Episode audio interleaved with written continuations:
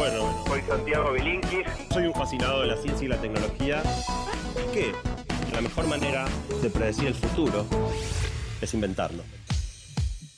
Hola Santi, buenas tardes, ¿cómo estás? ¿Qué tal, Matías? ¿Cómo estás? Bien, muy bien, un placer eh, recibirlo nuevamente. Cuénteme todo. Siempre el placer es mío.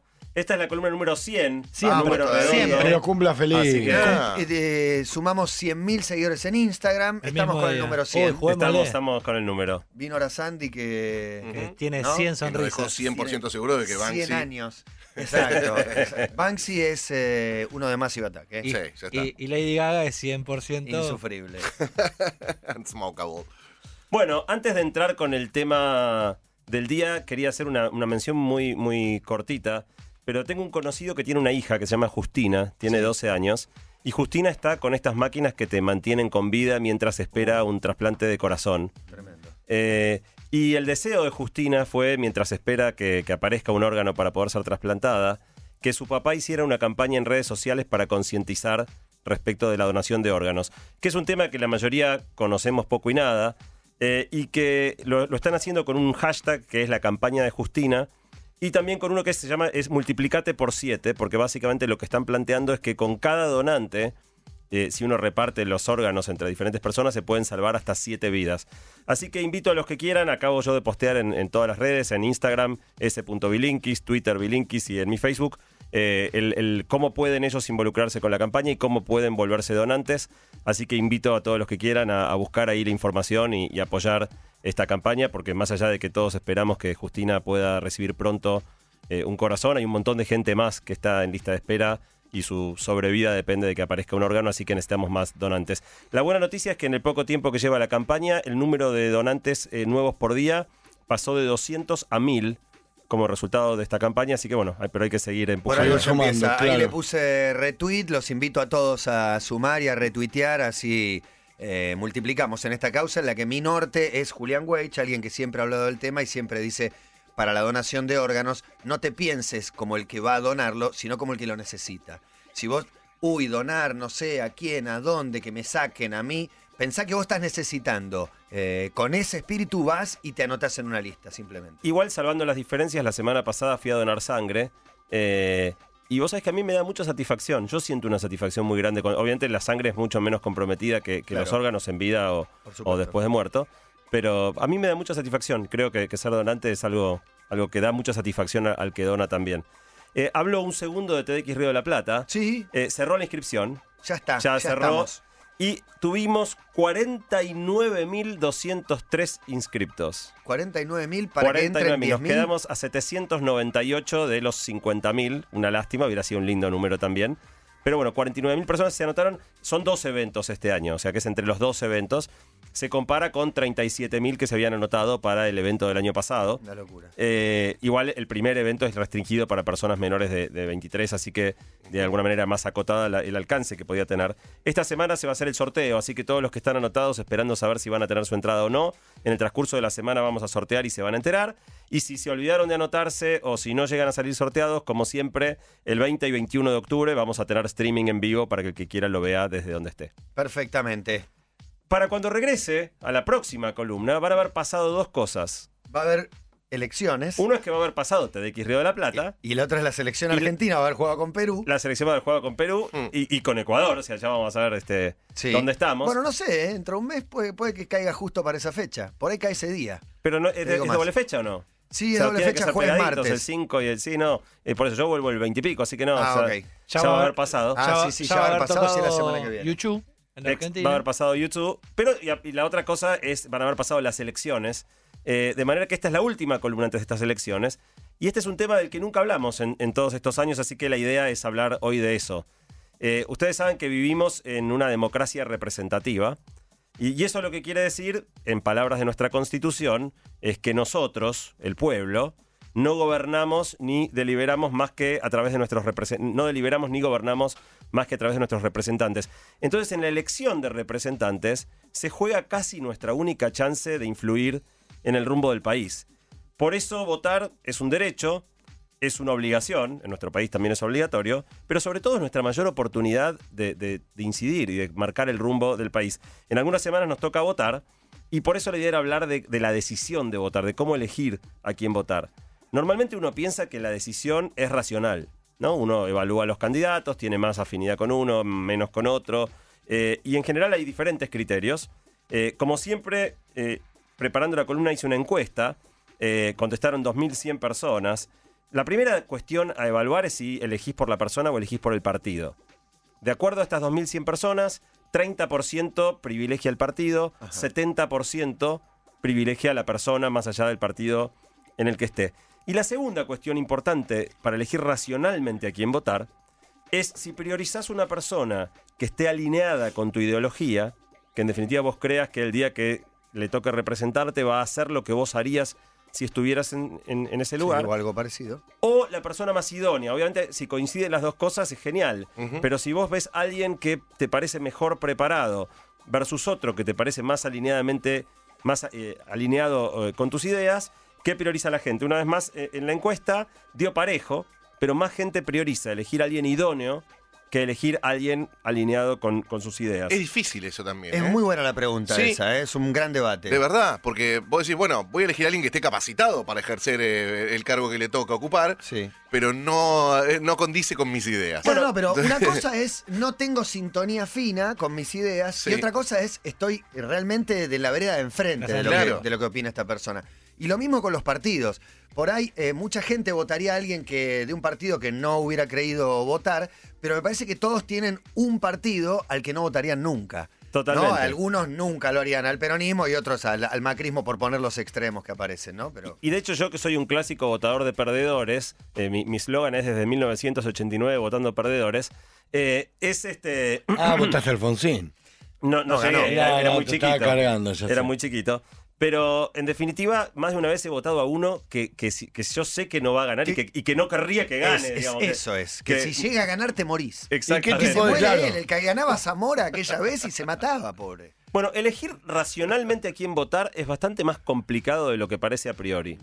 Por un lado, porque determinar quién es idóneo o no es jodido. Es subjetivo No es muchas fácil. veces. Sobre todo hay alguien, si alguien que ya estuvo en función, digo, vos podés determinar cuán idóneo es una persona para un cargo.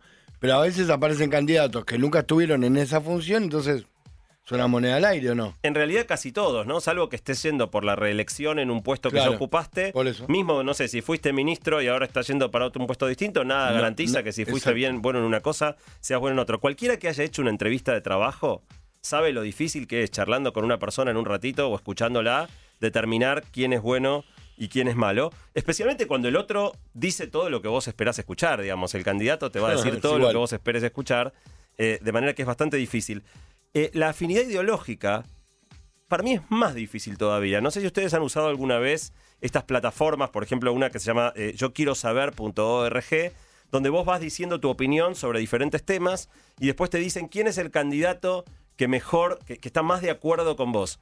Las veces que yo usé, eh, esto lo hicieron dos fundaciones, la Fundación Democracia en Red eh, y Conocimiento Abierto, está, esto pueden entrar, eh, yo quiero saber.org, tuvo 400.000 visitas desde las PASO.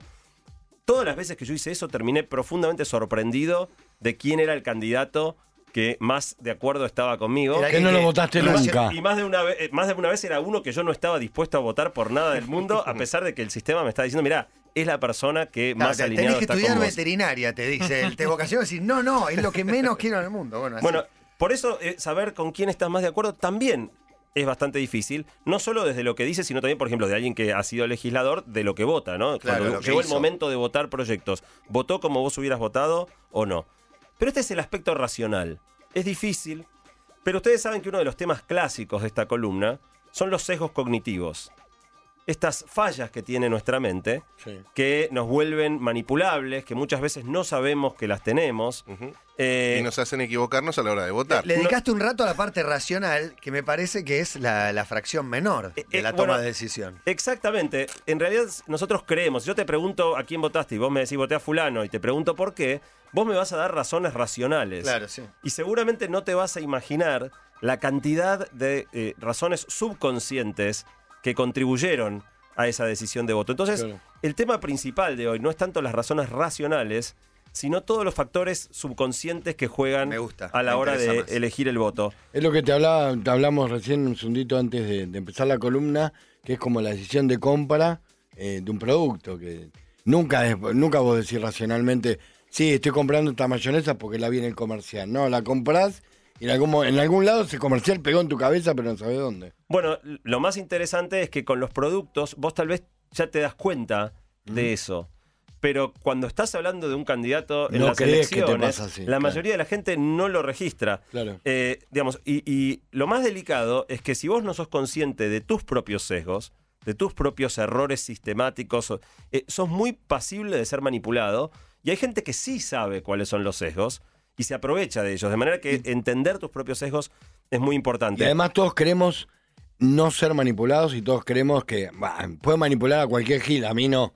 Bueno, y a todos nos manipulan. To- totalmente. Y vamos a empezar con un ejemplo clásico, eh, que es las encuestas preelectorales, ¿no? La- Las encuestas que se van anunciando antes de la elección. Eh, ¿A ustedes les afecta la decisión de voto las encuestas que se van publicando? La respuesta vamos No, a decir que no, no, respuesta- pero, la- pero sí, ¿no? Todas nuestras respuestas son racionales, así que ni- No. ni, expliquemos. No. Creemos no, que no. No. No. Bueno, 96% de la gente que contestó la encuesta cree que las encuestas no lo afectan a, la hora de deci- no- no- a la hora de decidir el voto. Y como decía, el mayor problema de los sesgos es cuando no te das cuenta que los tenés. Hay un sesgo bastante conocido que eh, en inglés le llaman bandwagon effect, que sería como subirse al carro, Sí. que en definitiva es un fenómeno psicológico que afecta a ciertas personas que le hacen querer hacer aquello que hace la mayoría. Es como una tendencia a, a querer conformar la opinión mayoritaria. La mayoría Eh, piensa tal cosa. ¿Usted qué piensa? y- que manipulan. Exactamente, y naturalmente vos tendés, o, o cierta gente tiende a, a querer opinar como la mayoría. Eh, en, en la encuesta yo pregunté también si, si les importaba votar por un candidato que tuviera chance de ganar. Eh, y 33% de la gente dice, sí, yo quiero votar por alguien que tenga chance de ganar. Y la manera en la que tenemos para saber si alguien tiene chance de ganar o no tiene chance de ganar es mirar las encuestas previas. De manera que una encuesta que te muestra que fulano tiene chance de ganar, a 33% de la gente, que es un montón, o sea, 33% te da Ganás vuelta una elección, Sí. eh, en definitiva, a 33% le estás dando mayor chance de votar a esa persona. Eh, en, un, en un estudio de la Universidad de Stanford se confirmó esto precisamente aplicado a, a los votos, que es que mucha gente quiere sentirse parte de- del triunfo, parte, digo, cuando mira después el festejo del que sea que ganó, sentir que fue parte de ese, de ese fenómeno Por eso se prohibió en algún punto el tema del boca de urna para que no suceda esto. Bueno, eso ya afectaba en el día mismo Por de la eso, elección. era grave. Eh, y ahora en- igual paran 48 horas antes, eh, pero, pero todo este efecto se hace. Y lo loco entonces es que el candidato que la mayoría cree que va a ganar, tiene más chance de ganar. Real. Porque este 33% de gente está influenciada por eso. Eh, y en definitiva esa es la razón por la cual eh, todos los candidatos Difunden presentan encuestas encuestas en las que siempre la que difunden ellos mismos los deja mucho mejor parados Claro. que los que eh, de- Y uno ya los va demás. sabiendo qué encuestadora es más afín a qué partido también. Sin embargo, es increíble como, como si no se cuestionara. que sí hay encuestadoras afines a su Sí, partido. que sí, sí. Artemio López dice No, una cosa y que claro, poliarquía dice otra. Por Pero hay parte de las algunas que extremas. van para donde calienta el sol, Puede eso. ser también. sí. Bueno, vos sabés que Artemio es- López, sí, por claro. ley, por- precisamente por esta, por esta razón, por ley es obligatorio en la Argentina que las encuestadoras digan quién les contrató la encuesta y qué metodología utilizaron. Y esto, si bien es ley, en un, en un posteo de chequeado.com hace unos días decían que una fracción muy chica de las encuestadoras cumplen con esto. Entonces vos no sabés quién pagó la encuesta. Y acá, evidentemente, quién pagó la encuesta muchas veces termina gravitando en cuál es el resultado Y que, ahora vos sos la encuestadora. Te contrata el candidato Bilinkis. ¿Qué encuesta le vas a llevar? Eh, Bueno, tal en, vez a él en le teoría, la- en teoría No. le debieras llevar la misma que le llevarías a, a Listo, otro. le ¿no? llevas la misma. Ahora, ¿cuál vas a publicar? Una cosa es la que le llevas y otra la que publicas. Bueno, esa, Si te esa es la... el otro para Ah, Hay otro tema y es por qué yo pido que este me haga la encuesta a mí. O sea, Claro. si es por el efecto que voy a causar en los votantes, más que por lo que yo creo que va a pasar con, con mi elección, digamos.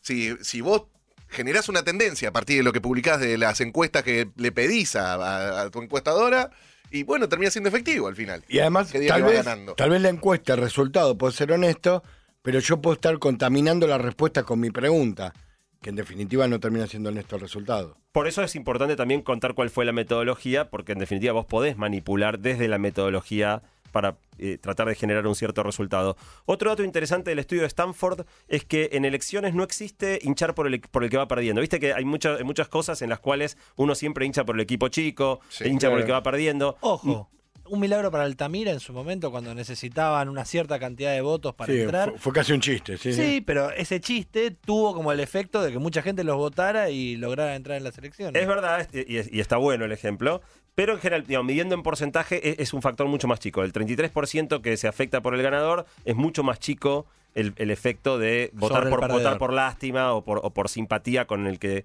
tiene pocas chances. La segunda cosa que nos afecta mucho más de lo que creemos, 93% de la gente opina que no le afectan los avisos de campaña. Mm.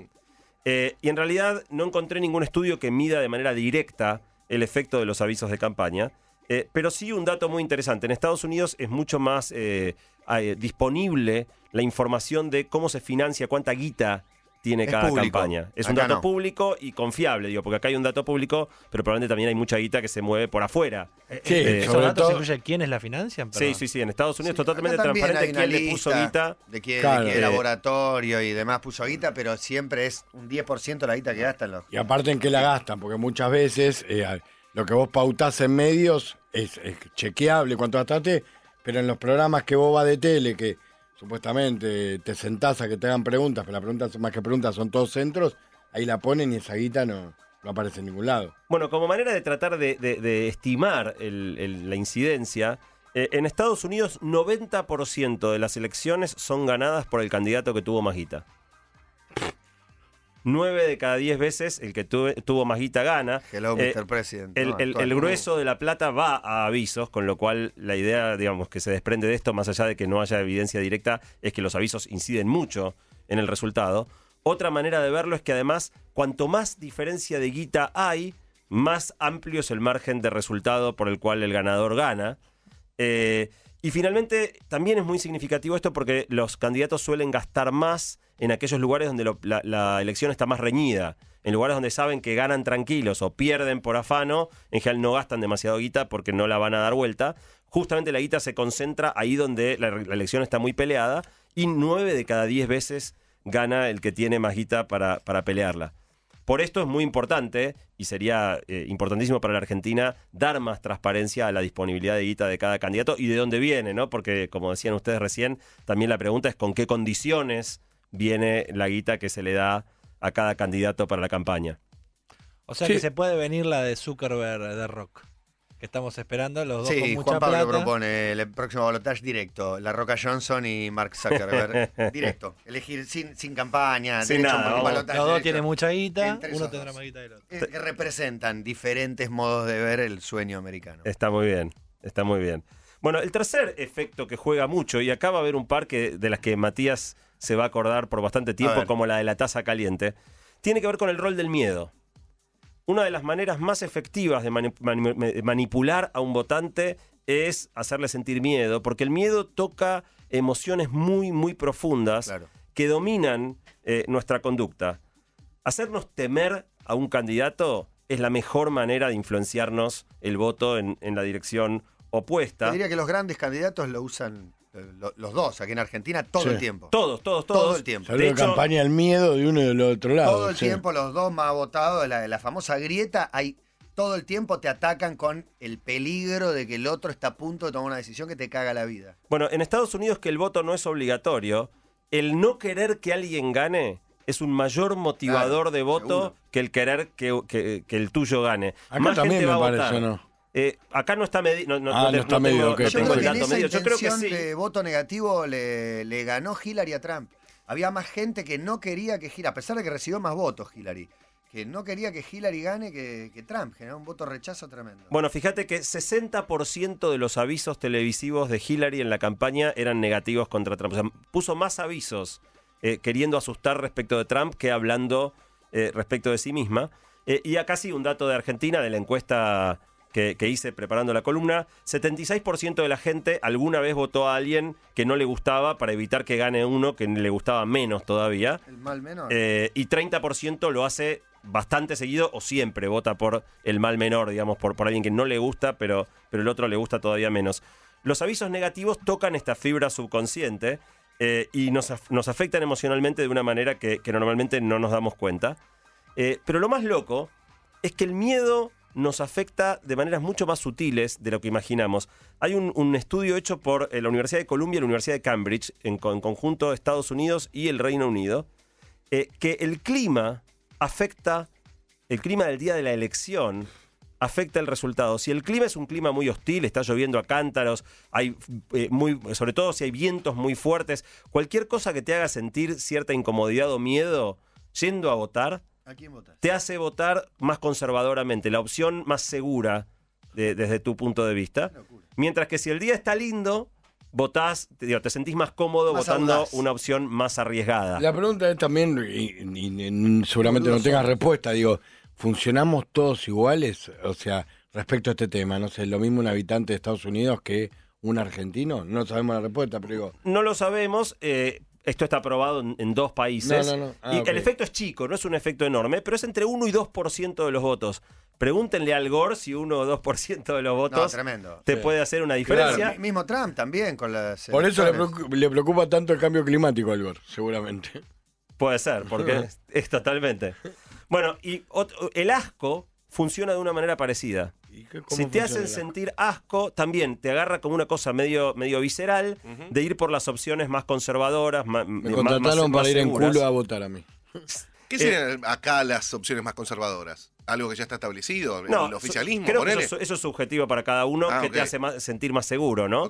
Pero en general yo creo que, que- que el Si conservadurismo... en derecha e izquierda, por más que después se parezcan mucho más Los de que lo tienen que- una estructura más grande, mayor presupuesto, no sé. Yo lo No, relaciono no, más a la que- derecha el a ver, yo- conservadurismo. Uno no, reacciona sí. más a la derecha, pero a la vez eh, eh, votar al peronismo podría ser una opción conservadora también. También, ¿por qué no? sí, de, de Si es un que siga todo como está claro. gobernar, También. Bueno, y el último, el, el último efecto de, de esta mini sección relacionada al miedo. Ah, perdón, de- de- de este- del tema del asco, hace unos años un candidato en Estados Unidos re- se puso, eh, mandó a repartir volantes con mal olor, no volantes que de, él, eh, volantes de como si fuera un delivery de cualquier cosa, pero afuera de los centros de votación entregaba un volante que tenía mal olor, intentando gatillar este efecto de sensación de asco y con eso tratar de arrimar agua para su molino. Quería agregarte algo, Santi, eh, para que los oyentes y vos también lo vean, un documental que se llama Our Brand is Crisis, nuestra marca es la crisis, que es sobre las elecciones en Bolivia, las previas a las de Evo Morales, con Sánchez de Lozada, que era un tipo con mucha guita y que con asesores de Estados Unidos justamente financió esto, la idea de armar una campaña alrededor del miedo de lo que podía ser el futuro de Bolivia y todo esto que estás contando. Y Bueno. otro es Get Me Roger Stone también. También, también. Ah, Ese eso para es que vean cómo el odio vence al amor finalmente. Sí, de hecho, eh, preguntábamos si este Roger Stone o nuestro Durán Barba, que son tal vez los más conocidos y emblemáticos, estudian estas cuestiones cognitivas que nos hacen votar eh, sin pensar. Absolutamente, yo te puedo asegurar que todos los candidatos importantes en, en- en elecciones tienen un asesor, Durán Barba de un lado, pero hay otros eh, Pero que le de los digan, no otros importa lados si en el debate sentiste que sonreíste que, todo que el tiempo y moviste la cabeza como yo te dije. exactamente, que entienden perfectamente todas estas claves subconscientes y el efecto que tienen en nosotros. Un último efecto de esto antes de pasar a- a- al último, que es que cómo te sentís el día de la elección también afecta. Si te sentís, vas votando sintiéndote mal, también es más probable, digo, si justo te levantaste, tuviste una angina, una gripe o lo que sea, es más probable que tu voto se incline al conservadurismo. O sea, los que votan conservadurismo tienen un día de mierda o se sienten como el orto, o tienen asco, o sea, todo lo malo está relacionado a ser conservador. Y uno conserva ante, ante Sí. cualquier situación de miedo Claro. o de problemática, te, conserva. te pones, te pones conservador, exactamente. Y la última que vamos a hablar, y quizá también una, una muy, muy loca, tiene que ver con la apariencia física de los candidatos. Les Eh, preocupa mucho y de- desde hace mucho tiempo. Bueno, 90% de la gente en la encuesta dijo que le- la cara del candidato no lo afecta en nada, que no tiene nada que ver la apariencia física con la decisión de voto. Eh, pero hay un estudio hecho por la Universidad de Princeton, muy impresionante, donde le dieron a un grupo de gente la cara de dos candidatos que habían participado realmente de una elección, pero candidatos desconocidos. O sea, vos no tenías que saber quiénes ¿De qué eran, partido? quién ganó, fotos de absolutamente nada. Que no tengo idea. Exacto, vos no sabés nada, Sí. sabés, mira, fue este contra O este. ¿Quién minas, ganó? Te muestran la foto un segundo nada más. Ni siquiera es que tenés que mirarla mucho. Primera Es que si impresión. mirás, pensás. Foto, foto. ¿Quién ganó? 70% de la gente solo con la foto acierta el ganador. 70% basta la cara, no tenés que saber qué ideología tiene, qué trayectoria, si es idóneo, nada. Vos sabés que en la elección de Estados Unidos, eh, primero que había estado un año antes de la elección y les dije, no, no es una Sí, sensación, tengo la certeza de que Trump va a ser presidente, pero además después veía el debate, la veía Hillary y yo digo, esa mujer no va a ser presidente de Estados Unidos, no tiene cara de presidente, no, no la veo, francamente, es como, esa imagen no va, capaz que la próxima gane, pero la verdad Bueno. que para mí era clarísimo eso. Para mí el problema es que ninguno de los dos tenía cara de presidente, ¿no? Trump, El- sí, más americano que Trump, más ¿Qué Estados sé yo, con ese quincho. chicle, todo, todo Estados Unidos. Hmm. Yo hoy te digo Ah, que. Es súper más representativo que Obama de Estados Unidos, es Trump, para mí, muchísimo más. En su imagen eh, icónica, eh, es más yankee que Obama. Yo hoy a mucho tiempo ya la veo a Michelle. A Michelle Obama, ya la veo Podría candidata, ser como- mujer y negra, mirá qué, qué Bueno, bueno, que estaría. Eh, me, me- me das pie para algo que, que no iba a mencionar, pero vos sabés que si las encuestas pueden ser manipulados, como habla- ma- manipuladas, como hablábamos antes, ¿vos sabés cuál es el mejor método para saber quién va a ganar en, en las elecciones? No. A ver. Eh, los sitios de apuestas. Los- hay muchos sitios de apuestas que eh, las- podés apostar a quien No hay para Argentina, pero para Estados Unidos sí y para varios otros países también. Eh, Michelle Obama paga, eh, digo, eh, está, está muy favorecida. eh, de manera que, que se le ven buenas chances. Y como ahí la gente pone guita, digo, aposta- estás apostando, no estás tratando de manipular a nadie, eh, es mucho más confiable el resultado de qué apuesta la gente. Esa es la encuesta que tienen que comprar los candidatos. En vez de ir a buscar encuestadoras, Totalmente. ahí se tienen que ir a fijar. Totalmente. En y además está hecho por un montón de gente que apuesta, de todas las ideas, eh, de manera que muchos usan lo- los sitios de apuestas como una mejor predicción que las encuestas. Volviendo al tema de las caras, no, no es la belleza lo que nos afecta, sino las inferencias que la, cara nos permite hacer acerca de la personalidad. Cuán cálida nos parece la persona, cuán confiable, cuán inteligente, cuán competente. Eh, traté de reproducir el experimento de Princeton en la encuesta. Eh, en definitiva, lo que hice, tenían que ser candidatos reales, pero desconocidos, y que tuvieran cierta afinidad cultural, porque si te pongo gente de una apariencia muy distinta Claro. a la apariencia típica argentina, por ahí eso podía distorsionar. Así que elegí italianos. Bien. Eh, puse dos candidatos italianos, eh, dos pares de candidatos, eh, unos que habían competido por la intendencia de Nápoles y otros que habían competido en la intendencia de Sicilia, la, la gobernación de Sicilia.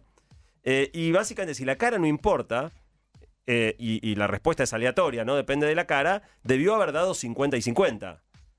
Bueno, el resultado, en los dos casos hubo un ganador muy claro, eh, solo, solo a partir de la cara, de manera que el resultado eh, de, la encuesta acá refrendó esta idea de que la cara pesa mucho a la hora de decidir. Eh, uno le ganó al otro por 6 puntos, 53 a 47. El otro le dio una paliza, le sacó 37 puntos de ventaja, 69 a 31, solo por, por la cara. Así que, eh, en definitiva, parece que, la cara nos juega muchísimo más. De lo que nos imaginamos. En conclusión, e- evaluar racionalmente a quién votar es muy complicado.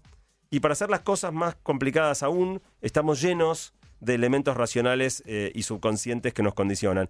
Pero en una democracia representativa, votar bien es muy importante.